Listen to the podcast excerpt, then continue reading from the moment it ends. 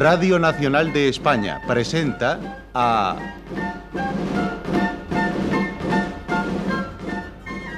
José María Rodero en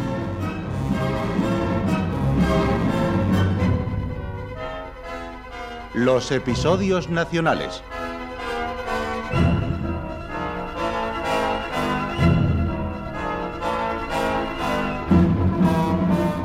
De Benito Pérez Galdós, en adaptación de Carlos Muñiz.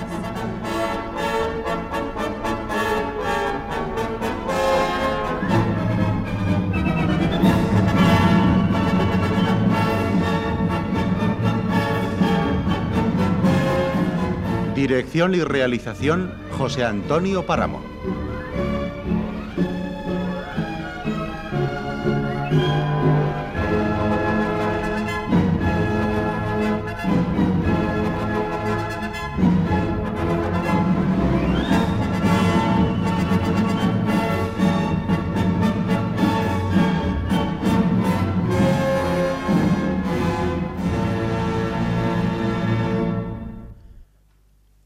Hoy les ofrecemos Gerona, tercera parte.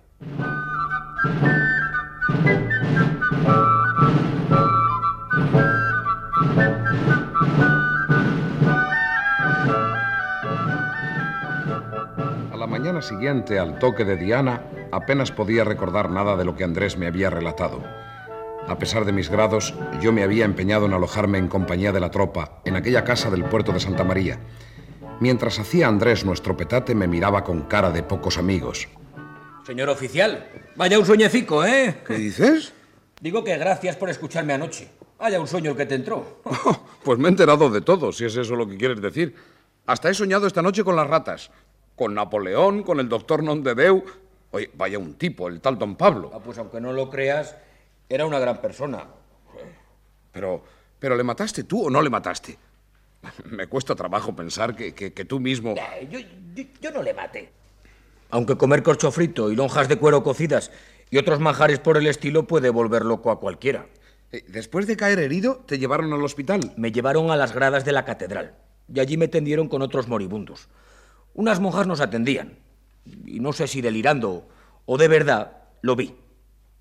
Lo último que recuerdo, una de las veces que abrí los ojos, es que vi a Badoret llevando a cuestas el cuerpecito de su hermano Gasparo. Tú también, Andrés. Tú también te has muerto. ¿Por qué llevas a cuestas el cuerpecito de, tu hermano? Me mandaron que lo echara al hoyo que hay en la plaza del vino. Pero no quiero enterrarlo y, lo llevo conmigo. El pobre ya no llora ni chilla. Oye, ¿y, y tu hermano? ¿Y Siseta? Hermana Siseta no se mueve ni habla, ni llora tampoco. La llamamos y no nos responde.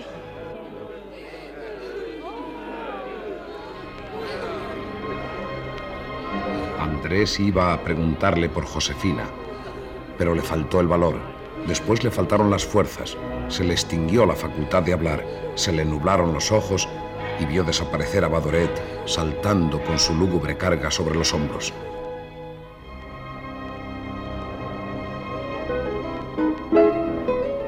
Impaciente como estaba por mi próxima marcha, decidí pasar la tarde con Andrés y con otros compañeros de armas, merendando en un mesón famoso por lo exquisito de su vino y por la maestría con que rasgueaba Celedonio el de los Pinetes, un guitarrista muy estimado y conocido en los contornos.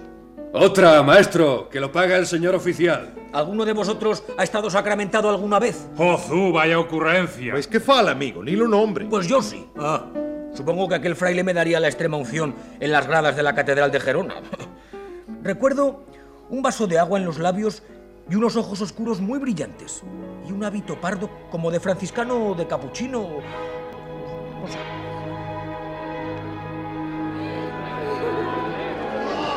Si hubiera recursos en Gerona pronto estarías bien, hermano.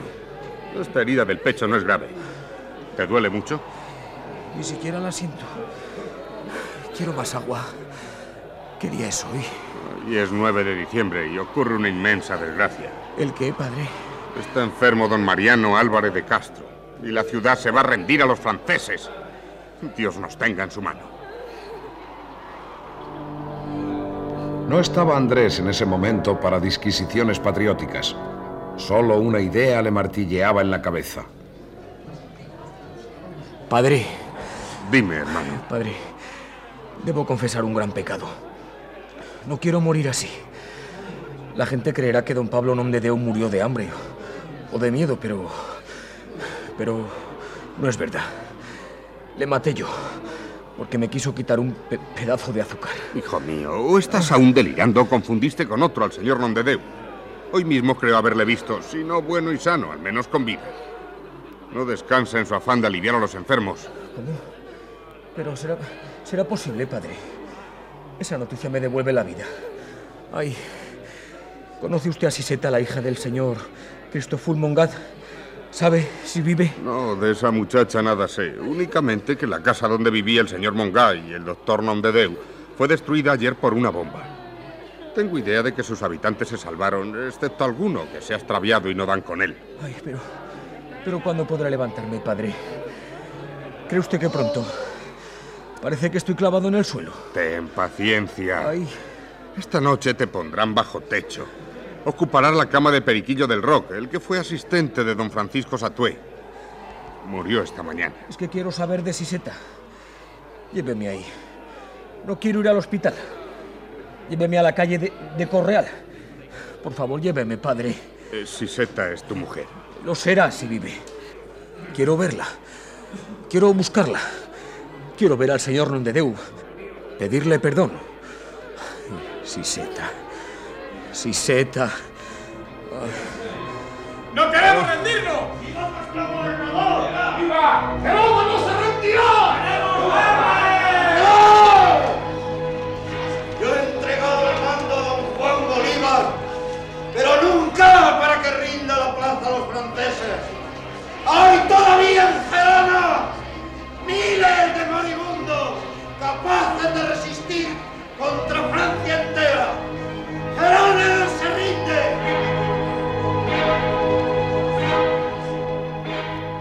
Al día siguiente fue a visitar a Andrés el capitán don Francisco Satué y le hizo saber que había resuelto tomarle por asistente en lugar de Periquillo del Rock. ¿Cómo te encuentras? Quiero ver a Siseta. Para todo habrá tiempo. Lo primero ahora es tu salud. Estoy mejor. He podido dar algunos pasos sin alejarme mucho, pero quiero ir a buscarla. ¿Sabe Usía por dónde anda Siseta? Supongo que, que mi capitán la conoce. Es la hija del señor Mongat.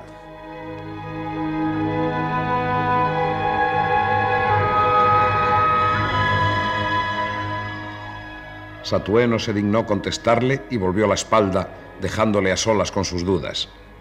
Nadie hablaba sino de la capitulación. A esto hemos llegado, capitán Satué. A esto hemos llegado, amigo Andrés. Gerona se rinde. Si Álvarez de Castro no hubiera caído enfermo, si aquel hombre de bronce pudiera aún levantarse de su lecho y alzar el bastón en la mano derecha. Don Mariano hizo todo lo humanamente posible. Ahora nos toca a nosotros cumplir dignamente. La guarnición saldrá mañana de Gerona con los honores de la guerra, marchando a Francia prisionera. Les pondrán a todos a tirar del carro de Napoleón cuando salga de paseo. ¿Y qué harán con nosotros los pobres frailes? Saben que hemos combatido contra ellos. Con Gerona se acabó España. Y con la salud de Álvarez de Castro se acabaron los españoles bravíos y dignos.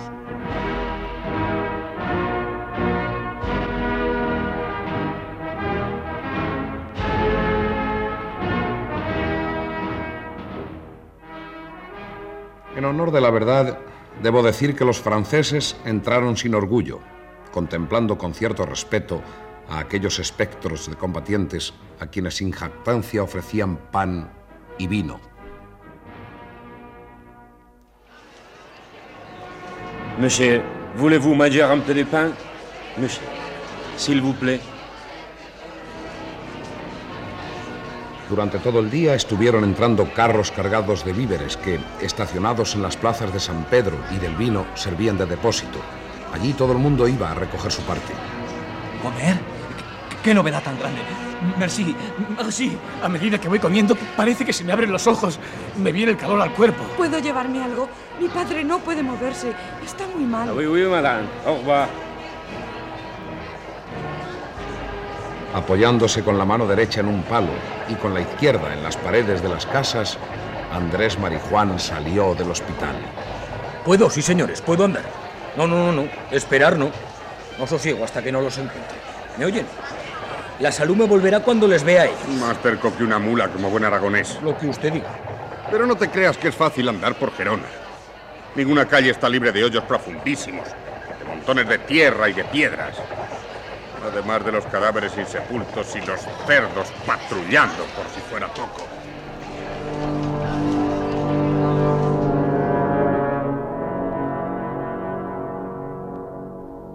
Cuando llegó a la calle de Correal, unos vecinos le dijeron que el señor Nomdedeu y su hija estaban aposentados en una casa de la calle de la Neu, pero de Siseta nada pudieron decirle. Contristado, Andrés fue en busca del doctor y la primera persona que salió a su encuentro fue la señora Sumta. Pero Andresillo, Ave María Purísima, ¿qué es lo que te ha pasado? ¿De dónde sales? Del hospital, señora Asunta, o del infierno. ¿Qué tal está don Pablo? ¿Y la señorita Josefina? Aquí encontrarás los papeles cambiados, Andresillo. La señorita Josefina se ha puesto buena y el amo está tan malo que si Dios no lo remedia se morirá pronto. Déjele usted entrar, señora Asunta, que estoy despierto. Andrés, amigo, ven acá. Abrázame. Así. Gracias, Andrés. Gracias, amigo mío. Qué placer me das, Andrés. Yo creí que habías muerto. Valiente joven. Anda. Dame otro abrazo. ¿Qué? ¿Cómo va esa salud? ¿Y ese estómago? ¿Mm? ¿Hay apetito? Pues no conviene cargarlo mucho después de tanta privación. ¿Tienes heridas? Las curaremos. Manda lo que gustes, hijo. Yo creía que le había matado don Pablo y, y no podía vivir con ese gran peso en la conciencia. Ah. Pero usted perdona las ofensas y, y me abre los brazos y... Todo está perdonado, Andrés. Que si culpa hubo en ti, mayor fue la mía. Aquellas, amigo Andrés, no deben considerarse como acciones libres, cuando la ley suprema de la propia conservación imperaba sobre todas las leyes. Qué vergonzoso estado moral, qué degradación del ser más noble que pisa la tierra.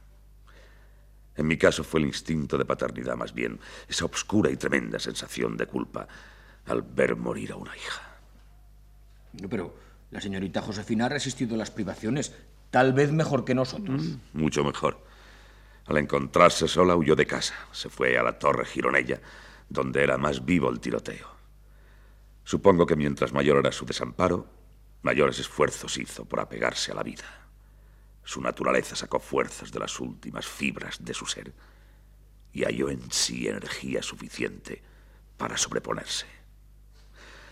Soy un detestable médico, Andrés. Estaba haciendo con mi hija todo lo contrario de lo que ella necesitaba. Y para esto, Dios mío, ha estudiado uno 30 años. Bueno, ¿y Siseta? ¿Sabe algo de ella y, y ¿Por qué no niños? preguntas por ella? ¿Eh? Es que no sé dónde está. Yo tampoco, Andrés. ¿Por qué había de saber yo? Bueno, Más vale que te marches y me dejes en paz. Estoy cansado, ¿sabes? Creo que me queda poco tiempo de vida. El doctor se movía inquieto en su lecho, con síntomas de alteración nerviosa, mostrando su cara desfigurada de un modo notable. La señora Sumta asomó a la puerta y con gestos expresivos le hizo seña de que saliera, de que le dejara en paz. ¿Qué le pasa? Eh, no le haga mucho caso. El amo ha perdido el juicio. Pero si antes hablaba tan tranquilo. En cuanto se nombra a los hijos del señor Moncad, se le alteran los nervios.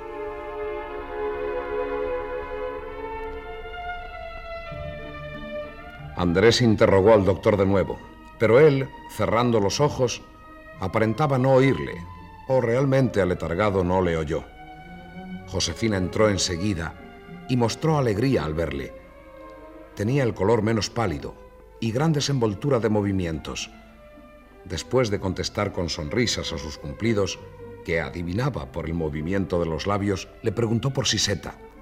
Uy, Siseta se ha ido, señorita, no sé dónde está. Si hay que buscar a Siseta y a sus hermanos, yo iré contigo, Andrés. No pararemos hasta dar con ellos. Gracias, señorita Josefina, muchas gracias. Yo apenas me puedo tener, pero si usted me acompaña, sacaré fuerzas de flaqueza para recorrer la ciudad.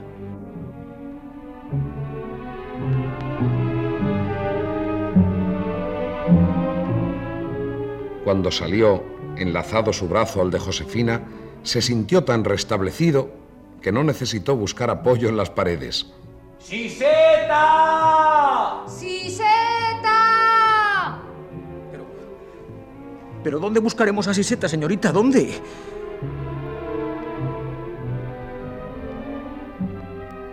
En diversos puntos de la ciudad, los franceses se ocupaban en tapar con tierra los hoyos donde habían sido arrojados los cadáveres, y miles de cuerpos desaparecieron para siempre.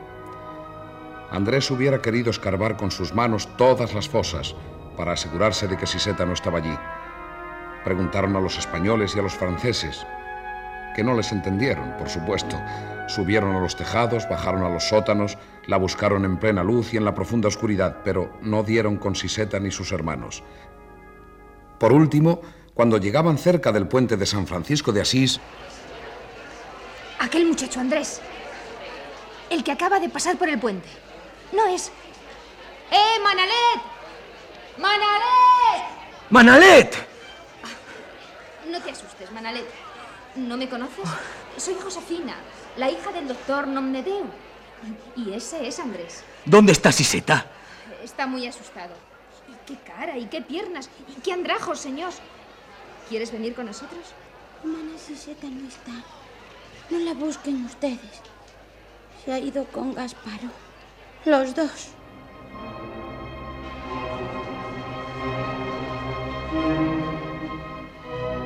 al decir los dos, Manalet señaló la tierra. Después se marchó. Andrés, poseído de profundo dolor, no quedó satisfecho con sus vagas noticias y queriendo saber más, siguió tras él. Pero su corto andar no le permitió alcanzarle y se resignó al padecimiento de la duda. No conseguiremos nada, señorita Josefina. Es imposible. Volvamos a la calle de la Neu.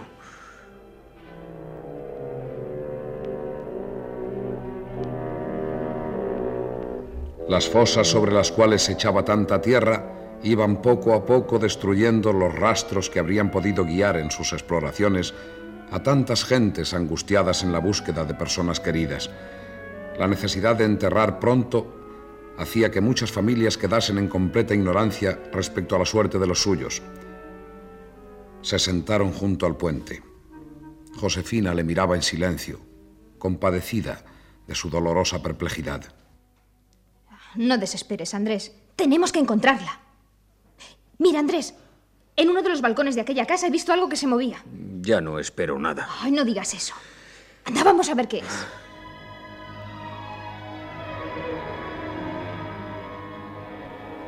Era una casa de las que se levantan con los cimientos dentro del oñá. Y allá, en uno de los balcones, como había dicho Josefina, una forma humana se movía. Trataba de descolgarse un muchacho trabajosamente. ¡Badoret! ¡Badoret! ¡Badoret! ¿Han entrado los franceses? Sí, pero ¿de dónde sales, pequeño? ¿Dónde está tu hermana? De modo que hay ya algo que comer. Todo lo que quieras. ¿Y Siseta? También pan y, y tocino y, y garbanzos. Pero, pero ¿De, ¿quieres de decir- verdad que hay garbanzos? ¿Pero quieres decirme de una vez dónde está Siseta? Responde de una vez. Desde ayer está durmiendo. La llamamos y no responde. Pero Napoleón no hemos vuelto a verle. ¿Cuánto darán ahora por él? Anda al diablo con Napoleón. Llévanos ahora mismo a donde está tu hermana. Hay que ir por el tejado. ¿Por el tejado? Sí, la llevamos a casa del canónigo, la que está abandonada. El doctor se volvió loco y quiso comernos a todos. Ahora, después de que cayó la bomba, solo se puede pasar allí por el tejado de las casas vecinas.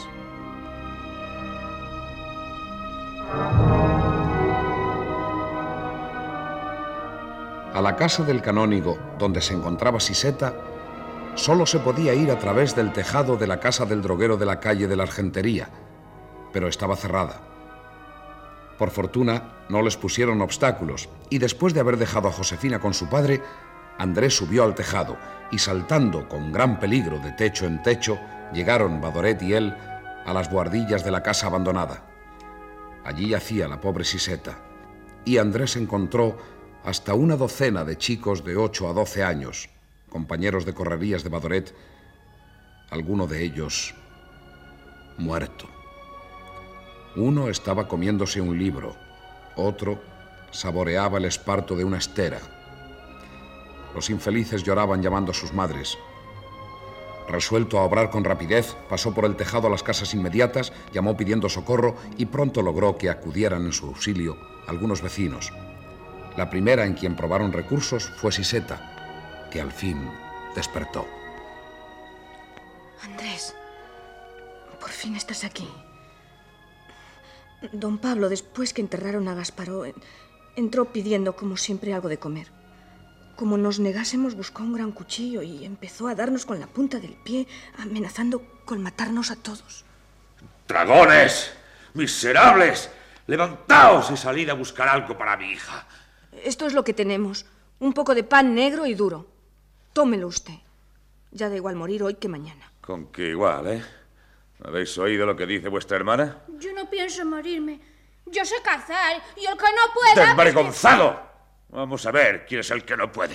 Anda, cómo se pone. No servís para nada más que de estorbo. Por eso os comeremos. La señora Asunta sí, que está gordita. ¡Cuidado! Quiero acabar con el género humano. Quiero acabar con el género humano.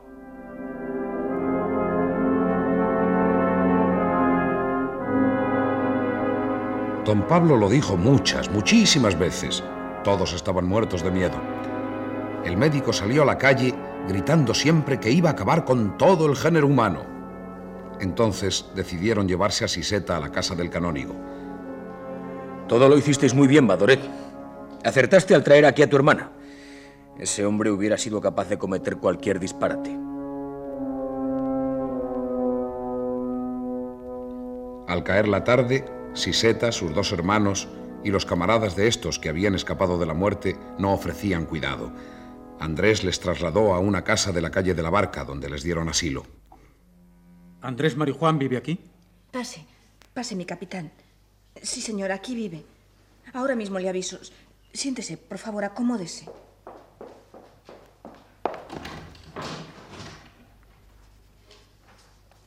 Andrés, venga, que vienen a buscarte.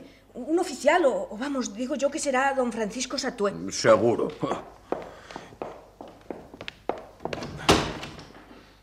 Mi capitán. Disponte para el viaje. Nos vamos. ¿A dónde, mi capitán? A Francia, bruto.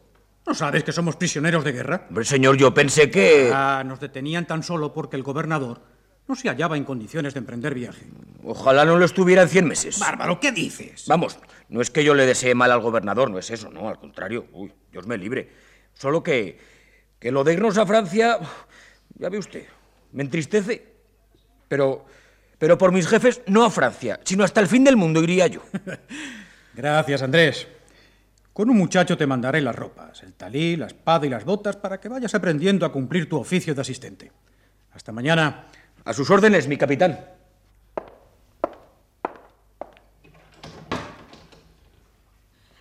¿Qué es lo que te ha dicho Andrés?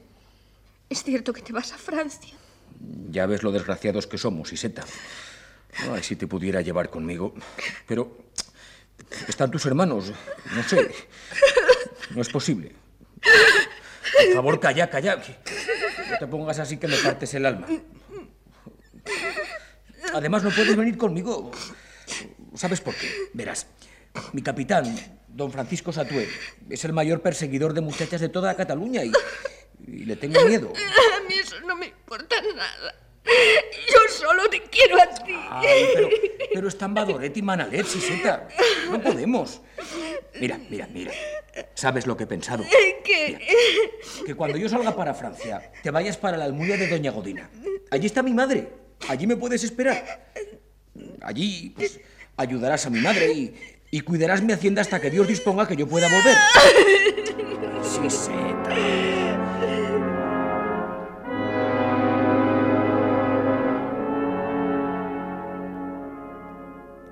Andrés. Andrés. Amigo, ¿cómo te encuentras?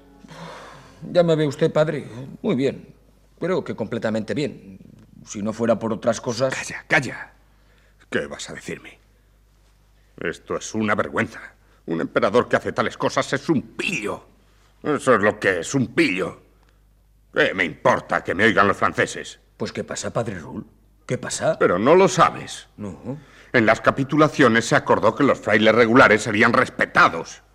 Y ahora salimos con que nos llevan a Francia. Pero es que las órdenes religiosas son cosa de juego. Es que se nos puede decir hoy una cosa y mañana otra. Bueno, también yo voy a Francia, padre Rull, así que mal de muchos. Consuelo de tontos, sí, señor. Además, los frailes y los soldados hacemos buenas migas. Y la carga se lleva mejor en dos hombros que en uno. Padre Rull, a propósito, voy a casa del doctor Nomdedeu. Está muy mal, es lo que me han dicho. ¿Acaso pronto necesite de su ayuda? Pues tú, Andrés. ¿Qué va a ser de Gerona sin frailes? Ay, eso digo yo. Pero cuenta conmigo mientras esté aquí. Y la verdad, bribón, es que tú te has repuesto enseguida. Cuando estabas tendido en las gradas de la catedral, nadie daba un ochavo por tu vida. Cosa mala nunca muere, padre Rull.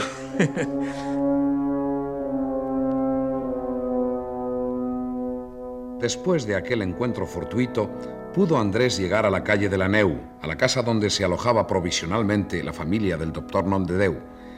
Tal como le habían advertido, y por las señales de consternación que encontró en Josefina y en la señora Sumta, la salud del doctor empeoraba. Andresillo, no hables al amo de Siseta ni de los chicos, porque siempre que se les nombra le da como un desmayo.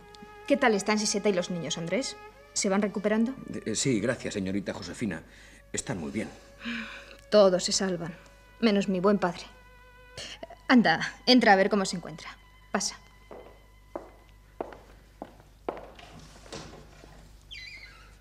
¿Se puede pasar? Adelante, Andrés. Pasa.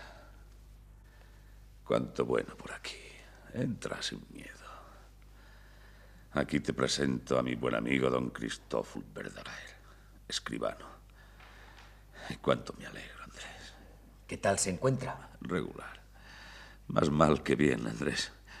Ya me ves. Se ha empeñado en hacer testamento. Ya ves qué manía. No, no es manía, Josefina. Yo sé muy bien que tarde o temprano. no El hacer testamento, señorita, no quiere decir que... Ah, no, no, no, no. Don Pablo, usted no. Usted no va a morir, estoy seguro. ¿Verdad que no? Ya, hijos míos. Vuestro buen deseo os hace hablar así. Dios me ha leído ya su sentencia. Cumplí con mi misión. Hora es de descansar. Quite allá de pesimismos. Ahora que Gerona está libre de hambres, eso es pereza, don Pablo, nada más. Ale, levántese usted de la cama, salga por ahí. Pereza, nada más que Eh, pereza. pereza, sí, pero de la última y definitiva. La del viajero que se arroja sin aliento porque no puede más. Pereza, la mejor de todas, que lleva al más placentero de los sueños. No hable de esa forma. Ya ve que su hija está llorando. Ahora es fuerte. Ahora puede con todo. No una pobre vida como la mía, sino cien robustas y vigorosas se hubiesen consumido en esa lucha que yo sostuve tanto tiempo.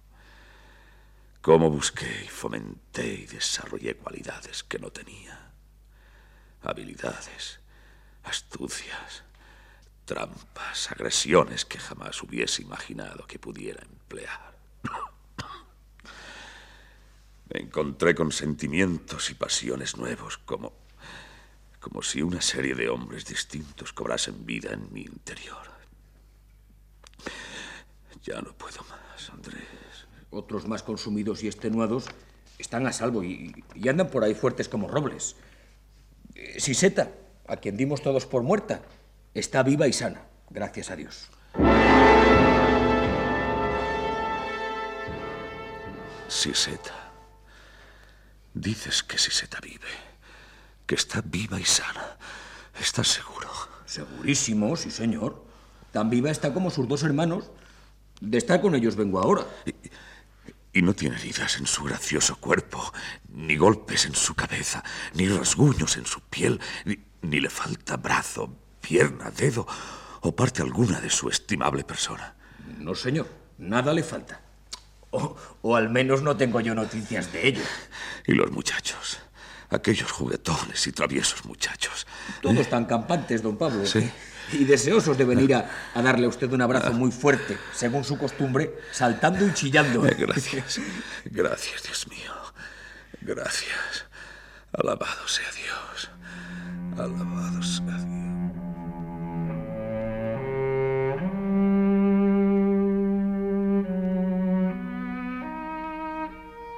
Se quedó don Pablo meditando, como rezando entre dientes, y poco a poco se fue serenando hasta caer en un sopor profundo, en un sueño tranquilo y reparador. Se ha dormido, como un bendito. Venga usted mañana, señor Verdaguer. Este sueño lo hace más que todas las medicinas. Yo le acompaño, señor Verdaguer. Hasta mañana, señorita Josefina. Hasta mañana, señora Asunta.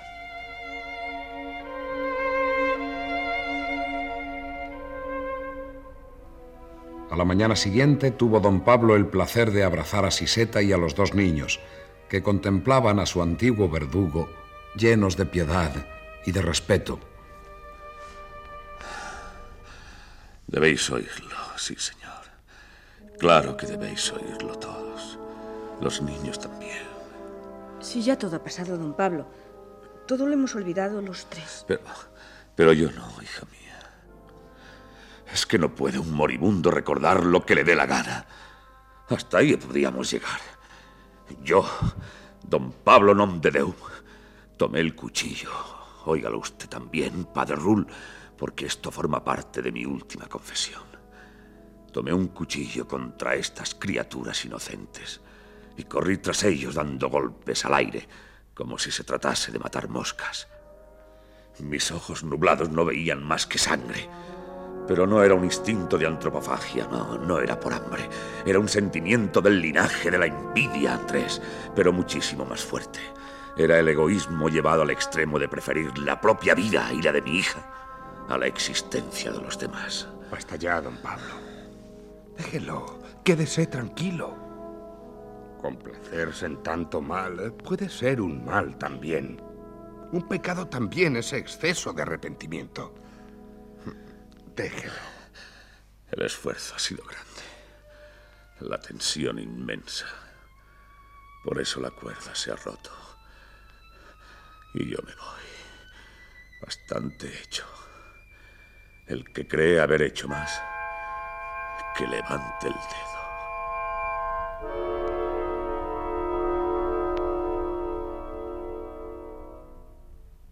Luego que el testamento fue hecho, administraron al enfermo el santo viático y quedóse éste muy postrado, hablando poco y con dificultad, mirando a todos con estúpido asombro y cerrando después los ojos en inquieto sueño. Exceptuando a Manalet, que se durmió en el suelo, todos velaron aquella noche dispuestos a asistirle con la mayor solicitud. Corpus Domini nostri Jesu Christi, custodia tuam in vitam. In nomine Patris, et Filii, et Spiritui Sancti.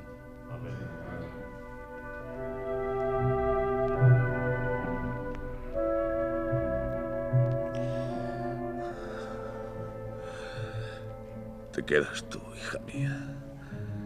Te quedas aquí cuando yo me voy. No te veré más. Josefina. Hija. ¿Es eso posible? Ven, Josefina. Sígueme. Ponte la toquilla nueva. La que te regalé por tu cumpleaños. Y ven. Mi hija no se apartará de mí ni un solo momento. Os lo digo yo. Reposará en la tuya mi cabeza. Y así, y así nos dormiremos apoyados el uno en el otro. Todo ha callado. y no se ve más que el lucero. Lo ves tú.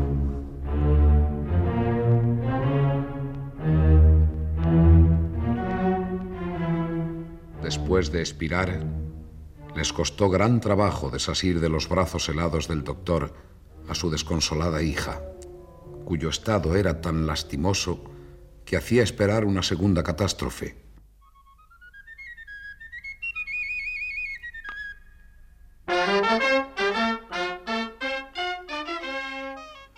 Tú te vas a Francia, Andrés. Me parece mentira que ya falte tan poco, que nos vayamos a separar. A mí también me parece mentira. Yo cuidaré de los niños, Andrés.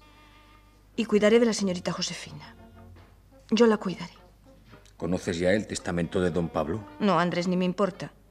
Me dijiste que me dejaba algo, pero no me importa. Te vas. Eso es lo único que ahora me preocupa. A ti y a tus hermanos os deja como manda unos alcornoques que poseía en Olot. Veinte creo que son. Dispuso además que en caso de morir sin sucesión la señorita Josefina pasase el total de sus bienes también a vosotros, a ti y a tus hermanos. ¿Y a ti, Andrés, no te deja nada? Un recuerdo. El diario del sitio de Gerona, escrito de su puño y letra. A la señora Asunta una manda importante en olivos y viñas. Una rentita también. A todos nos dejó un recuerdo. Dios le tenga en su gloria.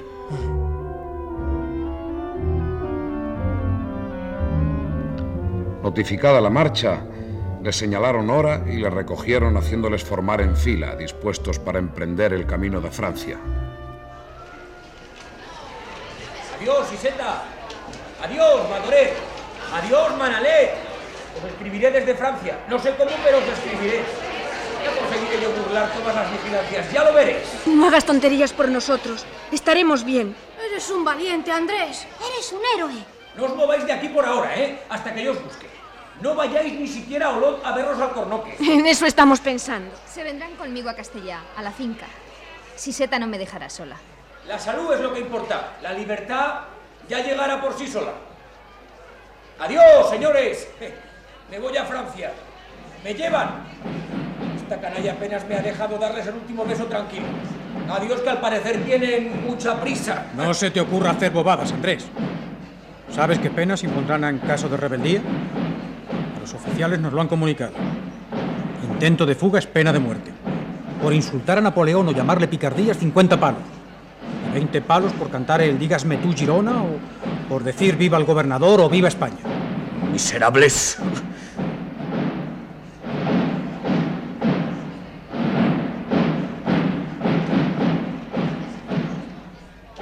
Salieron la noche del 21 de diciembre. Delante iba el coche de don Mariano Álvarez de Castro, rodeado de gendarmes a caballo, y le seguían los oficiales que, estándoles permitido moverse entre la tropa, eran su natural comitiva.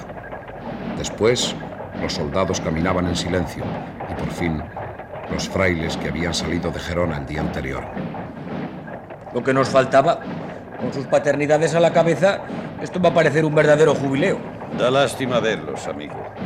Algunos son jóvenes y fuertes, pero otros viejecitos, encorvados, que apenas pueden dar un paso.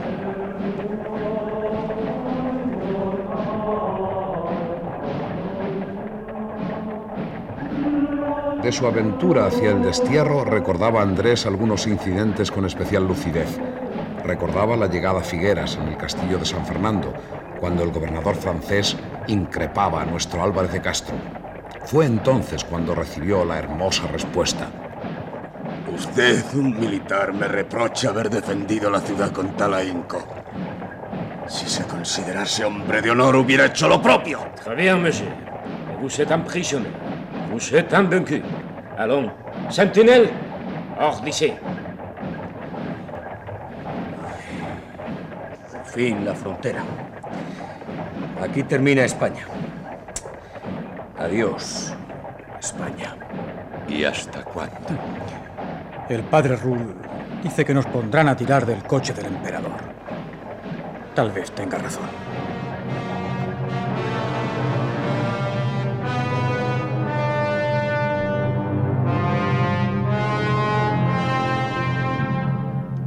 Llegaron a Perpiñán a las 7 de la noche del día 23 y les llevaron al Castellet, fortaleza de ladrillo de airosa vista.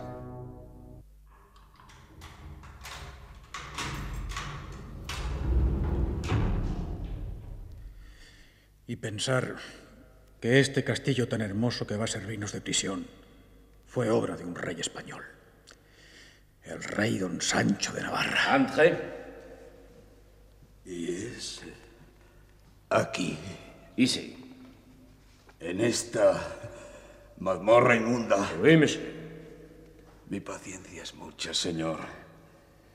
Pero ¿es este lugar adecuado para vivienda de un general? Je ne comprends pas. Je ne parle pas l'espagnol.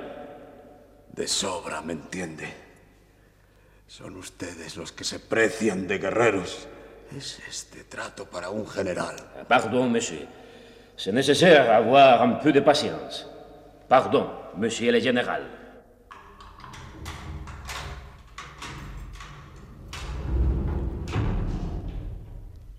¡Cerdos! ¡Asesinos miserables! ¿Sabéis lo que os digo? ¿Me entendéis ahora, canallas? Inútil, no intente nada. Pídale a Dios paciencia que mucha hemos de necesitar.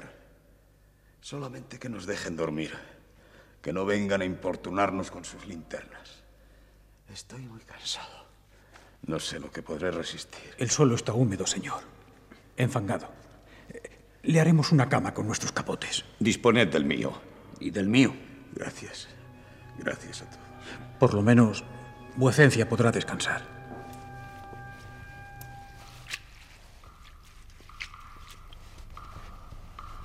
Cada cuarto de hora, un centinela iba a visitarles, poniéndoles ante los ojos que en vano querían dormir la luz de una deslumbradora linterna. ¡Ya, ya está bien! A ver si nos podéis dejar en paz. Puede dejarnos en paz con mil demonios. Un, trois, quatre, cinq, six, sept. Pero más especialmente recordaba Andrés la mañana del día siguiente. Serían las 10 de la mañana cuando penetró en la mazmorra el alcaide, acompañado de un piquete armado y de un oficial que servía de intérprete.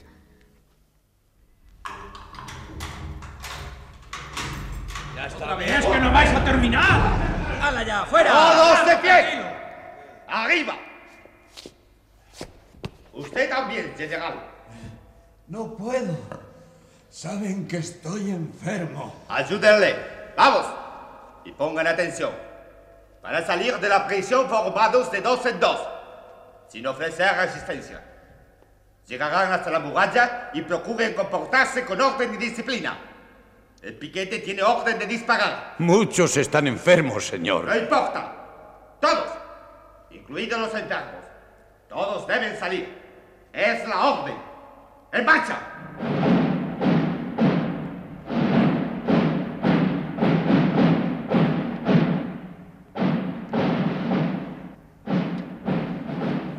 ¿Que nos van a fusilar? Calla. Pero no se da usted cuenta que nos fusilan. No pueden hacer esto. No pueden fusilarnos. Somos prisioneros de guerra. Ne comprends pas. Allons, vite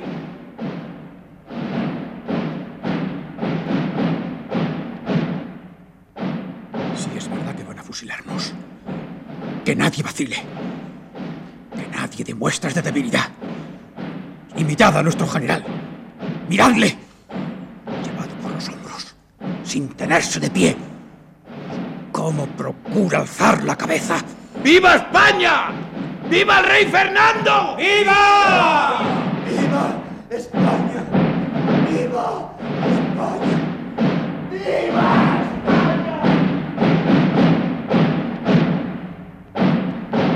Fuera del castillo, vieron dos filas de gendarmería indicándoles el camino hacia la muralla. La curiosa multitud les contemplaba con lástima.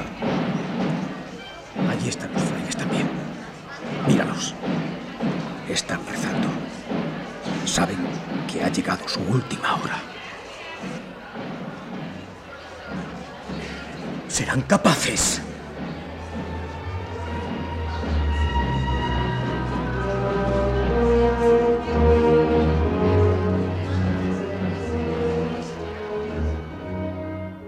Tanto aparato no tenía otro objeto que el de pasarles lista. Cuando volvieron vivos a la prisión, tras la cruel exhibición ante el populacho, algunos se sentían indignados, otros, como Andrés, alegres. Algunos devolvían y se quejaban de dolor de estómago y sentían náuseas constantes. Cerdos, miserables. Una broma, una broma cruel. Y solo por el gusto de someternos a una nueva humillación. Incluso a nuestro general. A él también. Nos han mostrado la gente como si fuésemos fieras. Somos los que defendimos Gerona durante muchos meses. Somos soldados. Somos héroes. Calla, calla. Que yo pensaba en Siseta en ese momento. Miraba al cielo y a esas gentes desconocidas y, y todo me parecía horrible. Horrible porque, porque iba a morir. Pero desde que comprendí que no nos fusilaban, hasta los carceleros me parecen las mejores personas del mundo. Imbécil, serás capaz. Pero tú no tienes ninguna mujer esperando. Tengo a mi madre, ¿te parece poco? Pues te juro que hoy para mí es el día más lleno de luz de todo el cautiverio.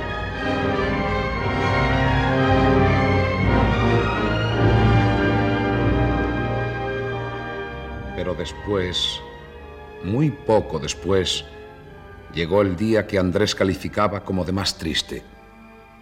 El general don Mariano Álvarez de Castro iba a separarse de sus hombres. Monsieur le général partira pour la Espagne immédiatement. Mais ne demandera pas d'accompagnement, pas de serviteur, pas d'assistant. Está bien. Hasta esto tengo que soportar. Partiré solo tal como dicen. Ni uno siquiera de vosotros me puede acompañar. ¿Qué piensan hacer de mí?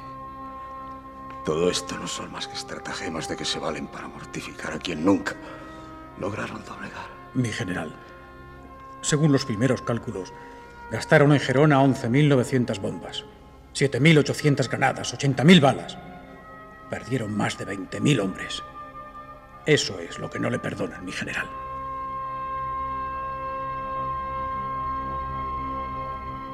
Attention, monsieur Alvarez. Monsieur le général, la voiture.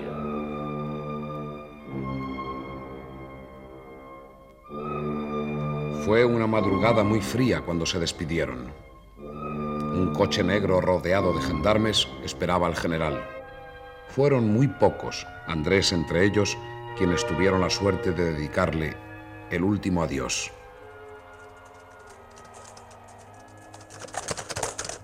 Sí, me consta que sois todos hombres de honor. Y como tales sabréis comportaros. A todos, muchas gracias por el tiempo que habéis servido a mis órdenes. Si alguna vez he sido injusto, os pido vuestro perdón. Que no se diga de ninguno de vosotros que no supo mantener con orgullo su condición de español. ¡Viva España! ¡Viva! ¡Viva el general Álvarez de Castro! ¡Viva! ¡Hace, hace! ¡On va! Se lo llevan esos perros. Se lo llevan para matarle sin que nadie lo vea.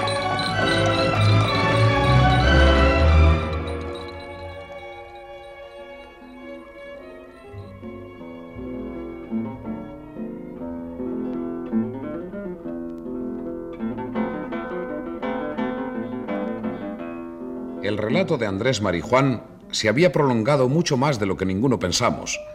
Caía la tarde y al arrimo del vino y del pescado frito era ya nutrido el grupo de curiosos que nos rodeaba escuchándole.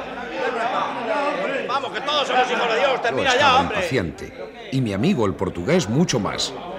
Caliente la sangre por aquel vino ligero y suave, veía acercarse la hora de nuestra cita. Lo mejor de todo, Andrés, es que lo estás contando, que no te fusilaron los franceses. Eso ya vale un brindis. Uy, y que me escapé, eso es lo más grande. Fue en Le Pertu, donde nos encerraron después de aquella despedida tan triste. Al día siguiente nos llevaron fuera del pueblo, en lo alto de un cerro mirando hacia España, hacia los valles y las cumbres de la frontera.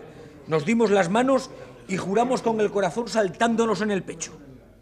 Juráis ante Dios y prometéis solemnemente ante vuestros compañeros no sosegar un instante, ni en el día ni en la noche, hasta lograr la libertad? ¡Lo juramos! ¿Que preferiríais morir en el empeño antes que soportar esta odiosa y degradante esclavitud? ¡Lo juramos! Os emplazo para encontrarnos en España. ¡Viva España! ¡Viva! ¡Viva el rey Fernando VII! ¡Viva! Éramos seis y solo tres regresamos. Los demás, cogidos infraganti, fueron fusilados. Dos en Morelas y el tercero, mi mejor amigo, en Lebulú. Mm, yo creo que el que más y el que menos de los aquí presentes tendrán cosas parecidas que contar. O que ha estado prisionero, o haber sido condenado a muerte. O fusilado, como yo. O ha visto morir muy de cerca algún compañero entrañable. Todos, el que más y el que menos, llevamos en nuestra carne o nuestra alma el sello de la guerra.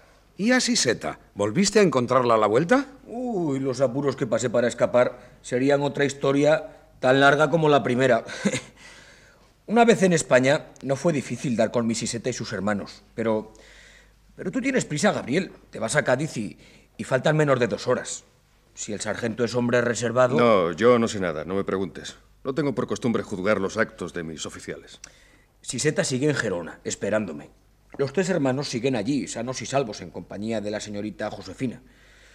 La pobre, víctima otra vez de sus achaques, no piensa más que en, en encerrarse en un convento. Allí viven todos juntos en la finca de Castellá. Así se van acostumbrando a la vida del campo para cuando se vengan conmigo a la almunia de Doña Godina. ¿Me invitarás a la boda? si salimos de esta, tú serás mi padrino. y después a mi pueblo. Con lo poco que yo tengo y con lo que Siseta ha heredado del doctor, viviremos como reyes. Porque yo no aspiro como muchos de vosotros a ser general o político. No. Yo quiero ser Andrés Marijuán, labrador como mi padre. Fuiste un héroe por necesidad. ¿no? Sí. y a pesar mío. Vaya con el baturro. No te gusta ser un héroe. Oh, se pasa muy mal, te lo digo yo. ¿Y de don Mariano Álvarez de Castro? ¿Sabes tú de verdad qué fue? Ay, ese sí, ese sí que era un héroe. Lo era de verdad, hasta el corazón. Pocas veces he llorado tanto como el día que nos separaron de él. Dicen que lo envenenaron los franceses cuando estaba prisionero en el castillo de Figueras. ¿Es eso cierto? Le ahorcaron los cerdos. Tenía el rostro cárdeno e hinchado. Lo aseguran quienes vieron el cadáver. Posiblemente lo ahogaron echándole en la cisterna del castillo. Hay quien dice que lo mataron a palos, como a un perro. Sea como sea, cuando le vieron bien muerto, seguros de que ya no haría otra cosa como la de Gerona, les pusieron en unas parihuelas a la vista de todo el pueblo de Figueras.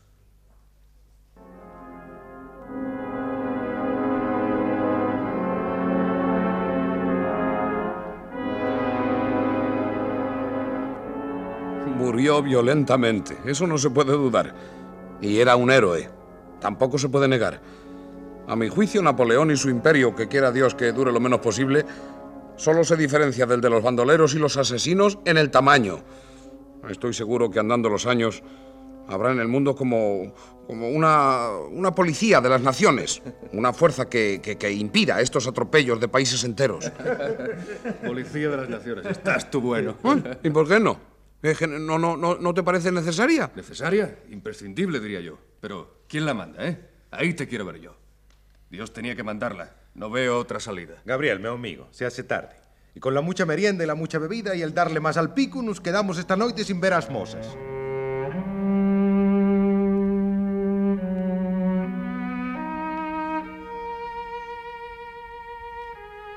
Ni se hicieron esperar, ni defraudaron nuestras esperanzas. A las nueve en punto, como habían prometido, se abrió la puerta de la casa y apareció una mujer cubierta con espeso manto negro. Llegóse hasta mí y tomándome del brazo me obligó a que la siguiese. Señor oficial, vamos, que es tarde. No tuve tiempo de oír lo que desde la reja decía la desconocida al amartelado Figueroa, porque la dama, criada o lo que fuera, no me permitía detenerme. Señor oficial, siga usted. Oh, ¡Qué pesado! No mire usted atrás, ni se detenga, que estoy deprisa. Eh, señora, ¿insiste usted en ir a Cádiz por mar a estas horas? ¿Por qué no? ¿Se marea usted? ¿Tiene miedo a embarcarse? Por bueno que esté el mar, el viaje no será cómodo para una dama. Es usted algo necio. ¿Por quién me toma? ¿Me cree cobarde? Si no tiene usted ánimos, iré sola. Ah, no, no, no, no, no, no, no. Eso no lo consentiré, no. Ah, Aunque trate de ir a América en un esquife.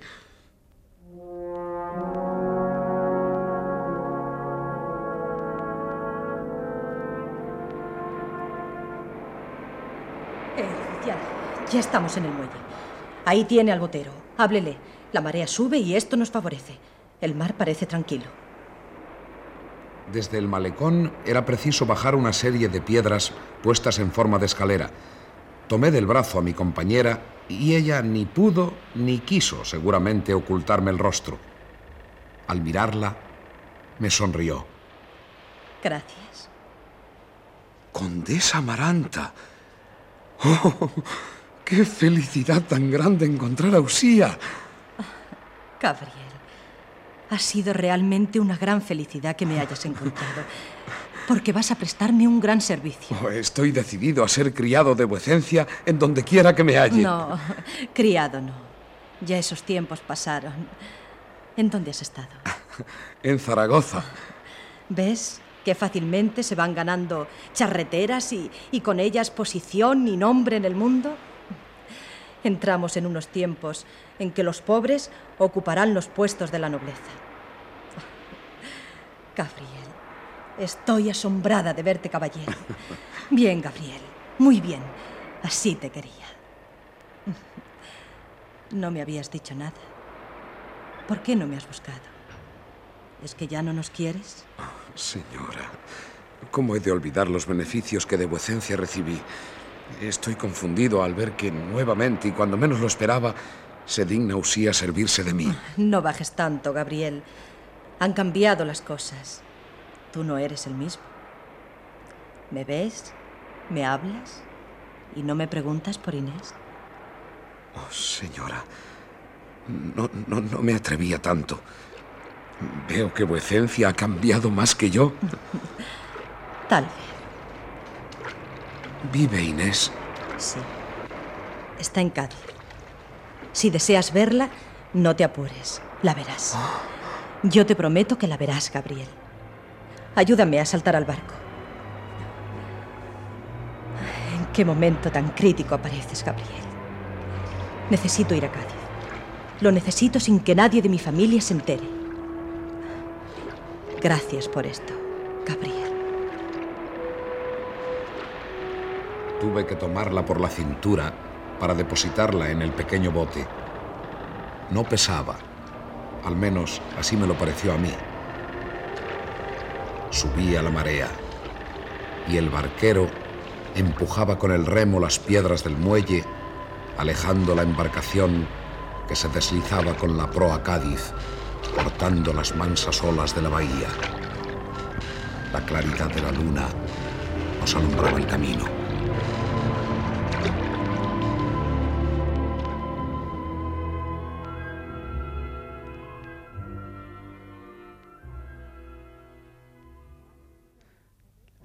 Han escuchado ustedes Gerona tercera parte, correspondiente a los episodios nacionales de Benito Pérez Galdós. Ha sido interpretado con arreglo al siguiente reparto. Gabriel Araceli, José María Rodero, Siseta, Alicia Hermida, Amaranta, María Masip, Andrés, Raúl Sender y la compañía de actores de Radio Nacional de España. Control y registro de sonido, José Fernando González y Francisco García. Efectos especiales, Bernard Domingo y Joaquín Úbeda. Montaje musical, Gonzalo Corella. Dirección y realización, José Antonio Páramo.